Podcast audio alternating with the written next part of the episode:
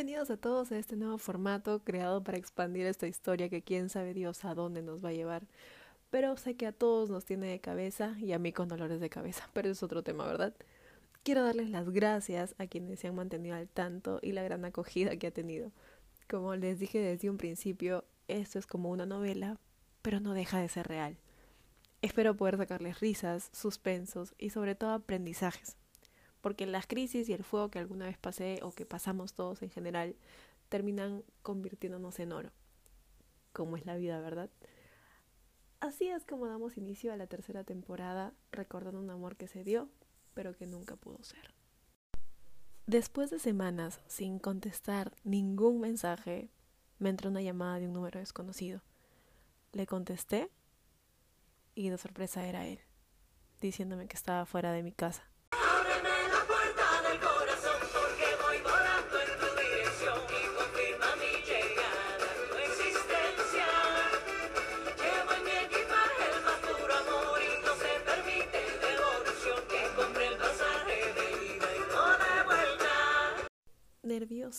Caminando de un lado a otro, no sabía cómo reaccionar ni hacia dónde ir. Me dirijo hacia la puerta y le abro. Ahí estaba él con su mirada pícara de siempre y su sonrisa que no lo dejaba hablar, mientras sostenía un helado que había comprado en el segundo piso de Wong con dos wafers. ¿Quieres? Fue lo primero que me dijo. Claro que te quiero, le respondí, y nos abrazamos no sabíamos qué hacer ni cómo actuar, así que le dije, ¿nos gustas a pasar a tomar una tacita de café? Siguió riendo y pasamos. Estábamos un poco en shock los dos porque no creíamos que al fin, después de tantos años, podíamos coincidir. Llevo tanto tiempo conociéndote, siendo tu amigo,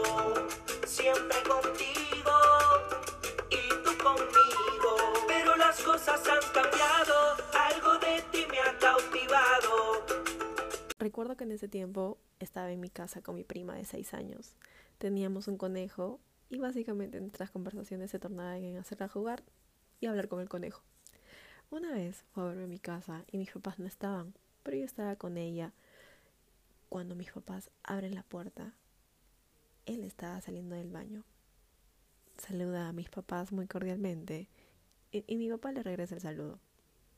Pero mi mamá, un poco sorprendida, asombrada y en shock de que lo estaba viendo a él en vivo y en directo, solamente tiene a decirle buenas tardes. Fue un momento súper incómodo. Luego de eso sí fue una etapa muy bonita. Salíamos a todas partes. Por fin un verano en el que coincidíamos íbamos al cine con mis amigas a las que las tenía hinchadas con Jaime. Él empezó a estudiar aquí nuevamente y a ponerse al día porque se había ido un año. Yo empecé a trabajar y como jugando teníamos aproximadamente entre 5 a 6 meses felices como perdices. Yo me siento al fin feliz, la tristeza no es para mí. ¿Qué me importa lo que viví? Si me regalan el futuro, no lo quiero sin.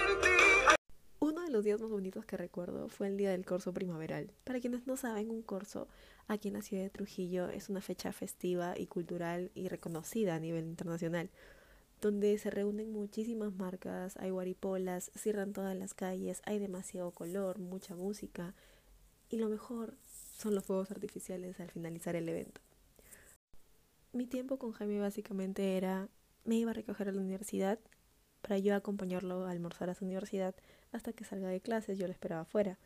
Nos íbamos a ver el sunset en alguna de las playas y de regreso, ese día había muchísimo tráfico y era por el corso. Me acuerdo que me dijo, vamos a ver los fuegos artificiales a la azotea.